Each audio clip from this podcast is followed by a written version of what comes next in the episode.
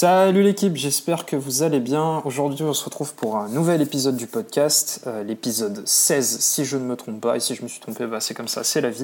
Et aujourd'hui, on va parler de l'estime de soi. Alors la semaine dernière, on a parlé de la confiance en soi et aujourd'hui, on va la différencier avec l'estime de soi. Comment je pourrais vous présenter ça le plus simplement possible? Euh, la semaine dernière, on a vu que la confiance en soi, c'était notre capacité à percevoir en avance qu'on serait capable euh, d'accomplir la tâche qui se trouve en face de nous, quelle qu'elle soit, quelle que soit sa taille, quelle que soit euh, son envergure, quel que soit son niveau de difficulté apparent. Donc ça, c'est la confiance en soi. L'estime de soi, c'est un peu différent parce qu'on va plus se concentrer sur un alignement avec nos valeurs et notre identité. On peut très bien avoir confiance en soi euh, dans la réussite d'une tâche sans pour autant qu'elle affecte, qu'elle ait un impact sur notre estime de nous. Ou au contraire, elle va peut-être avoir un impact très fort sur notre estime de nous. Je m'explique. Par exemple, admettons que on vous propose une tâche de trader et que pour vous, vous détestiez faire de l'argent de cette manière-là en spéculant. Vous allez peut-être avoir confiance en vos capacités d'être capable de trader et de rapporter le maximum d'argent justement pour euh, une banque ou pour une entreprise tierce, pour une, pour une entreprise de courtage, peu importe. Par contre, votre estime de vous va être affectée parce que vous allez faire une tâche qui, entre guillemets, nuit à vos valeurs, qui n'est pas du tout alignée avec ce que vous êtes, ce que vous pensez être du moins. Donc ça va avoir un impact sur votre bien-être en général. On a tendance à confondre ces deux parties en fait de nous-mêmes et aujourd'hui, j'ai envie d'appuyer vraiment sur l'estime de soi, en quoi c'est important de prendre soin de soi, de s'apprécier, même si euh, je vais vous partager aussi des anecdotes personnelles comme quoi euh, c'est pas forcément toujours le cas, c'est pas évident. Évidemment, on est des êtres mouvants entre guillemets, c'est-à-dire que on a les émotions qui viennent et qui s'en vont, on alterne, il y a des moments où ça va, il y a des moments où ça va moins bien. Donc comment essayer d'avoir le plus d'estime de soi possible sur la durée, c'est le thème de cet épisode.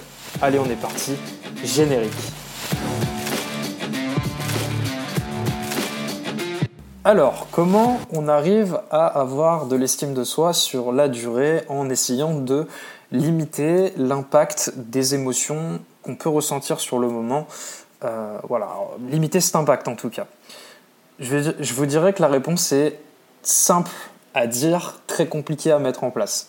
Simple pourquoi? Parce que je vous ai parlé de valeur au début de l'épisode en prenant cet, exemple de trader. Simplement, il faut que vous arriviez à définir quelles sont vos valeurs cardinales. Qu'est-ce qu'une valeur cardinale? Ça va être un peu votre boussole interne. Ça veut dire que quand vous allez réaliser une action, elles vont en général répondre à ces valeurs cardinales. Et quand elles ne répondent pas à ces valeurs cardinales, c'est ce qui provoque votre mal-être.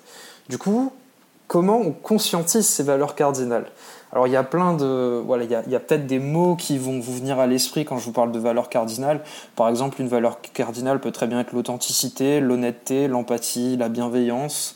Euh, qu'est-ce qu'on peut avoir d'autre? Euh, La richesse, euh, l'abondance. Voilà, donc il y, a plein de valeurs cardinales possibles et inimaginables et imaginable, inimaginable, imaginable, bref.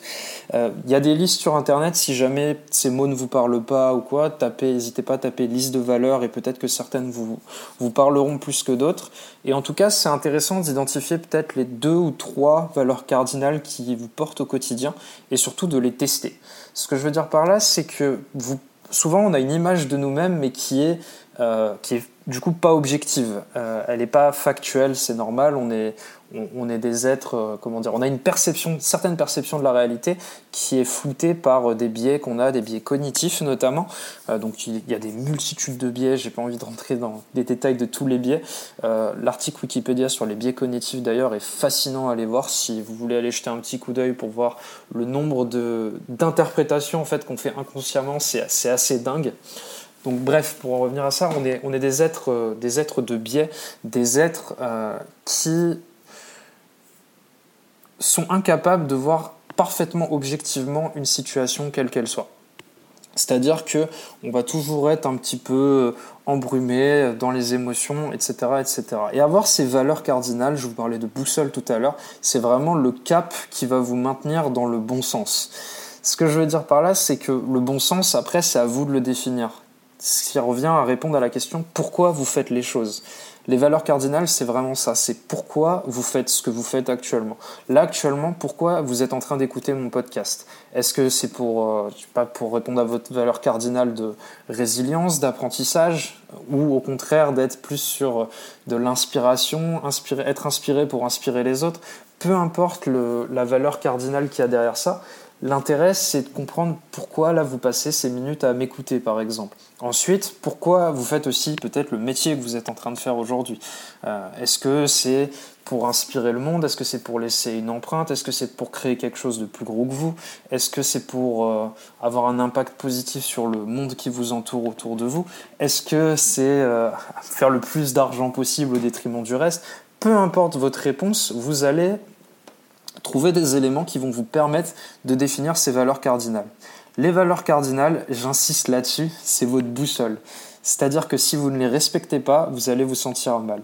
En général, dans nos vies, et je peux vous prendre un exemple très simple, euh, dans nos vies, si on ne respecte pas euh, ces, valeurs cardinales, on va mal se sentir. Pour moi, ça arrivait euh, à un moment donné, quand j'étais en stage pendant ma quatrième année, j'ai été chasseur de tête. Chasseur de tête, le métier consiste en quoi?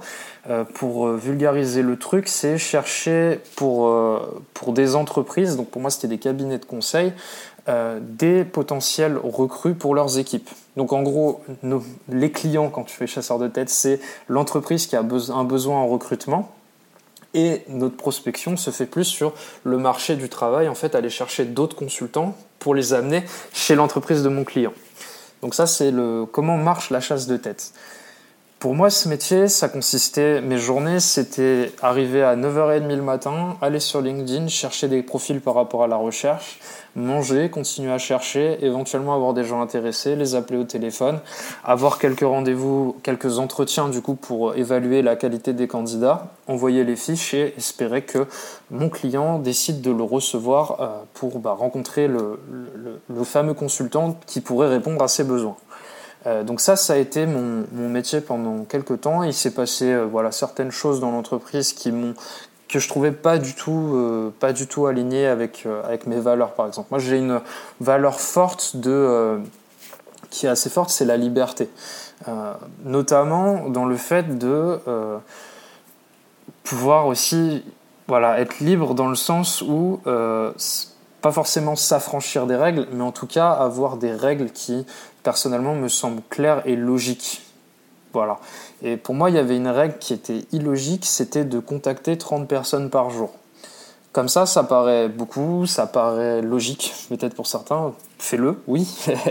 Euh, mais des fois, il y a des marchés, ça m'est arrivé de tomber sur des marchés où il n'y a que 300 personnes dans toute la France euh, pour ce type de, le type de consultant ou d'auditeur que je recherchais. Et quand on a que 300 personnes, voilà, inutile de vous dire qu'au bout d'une petite dizaine de jours, c'est plié. les, les, fameux 30 contacts euh, par jour. Donc après, on va sur des profils qui sont différents, faut chercher, faut affiner, faut trouver évidemment des profils qui sont cibles parce que je vais pas contacter un pâtissier juste pour avoir mes, mes, fameux contacts, mes fameux 30 contacts, ça n'a pas de sens. Donc c'était le côté, euh, côté qui était délicat pour moi, c'était d'allier cette euh, règle que je trouvais pas, euh, pas intelligente en fait, tout simplement, qui me parlait pas, qui, qui était juste une obligation un peu, ouais, un peu stérile.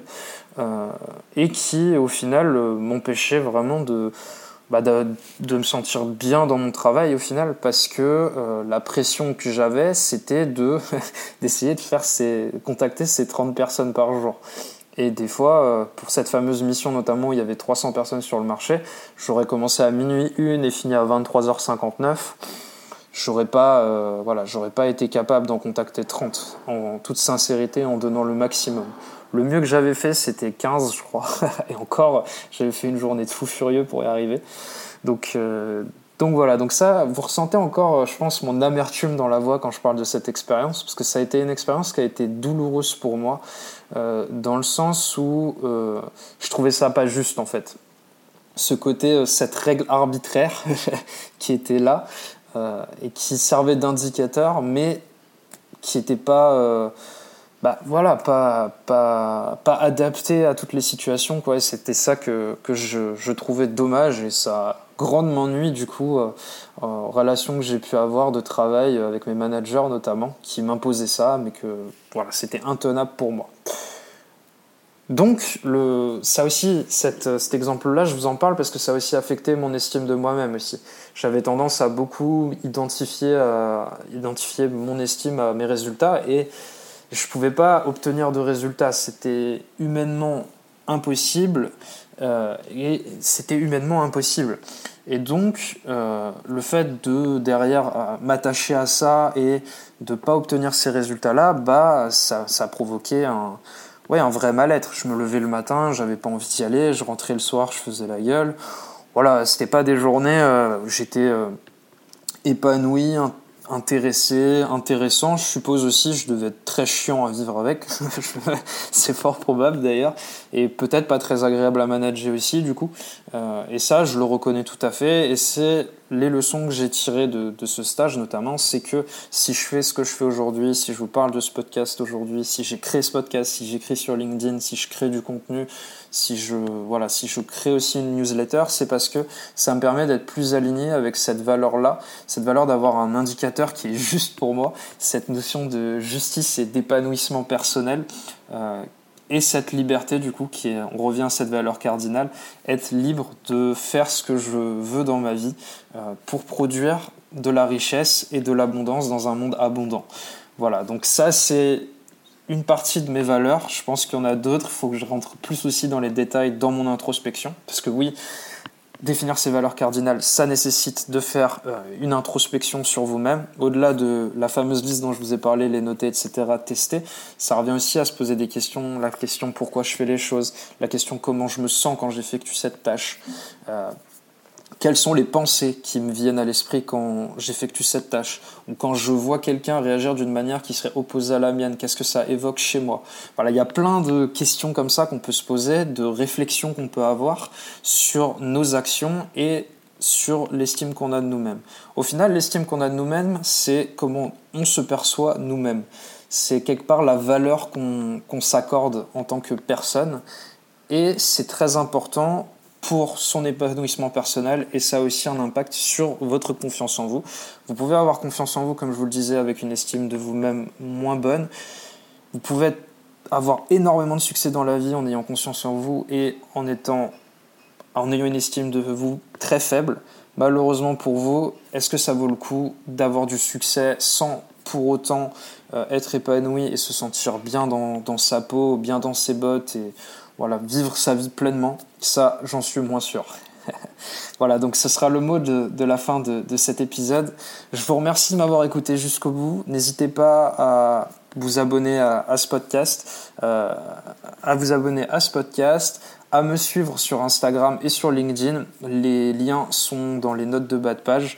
Euh, si vous voulez le chercher dès maintenant, c'est euh, Improvement Travelers, donc I-M-P-R-O-V-E-M-E-N T-T-R-A-V-E-L-E-R-S sur Instagram et Louis Litzelman sur LinkedIn comme sur la pochette, euh, pochette du podcast. Du coup, vous pouvez me voir, euh, j'écris à peu près 6 euh, fois par semaine, 5-6 fois par semaine sur LinkedIn sur des thèmes divers et variés. Donc je vous laisse aller y jeter un coup d'œil si ça vous intéresse. En attendant, je vous remercie d'avoir euh, écouté. Euh, je vous souhaite une magnifique euh, journée, soirée, après-midi, matinée en fonction de l'heure à laquelle vous m'écoutez. Et je vous dis à bientôt. Allez, salut l'équipe.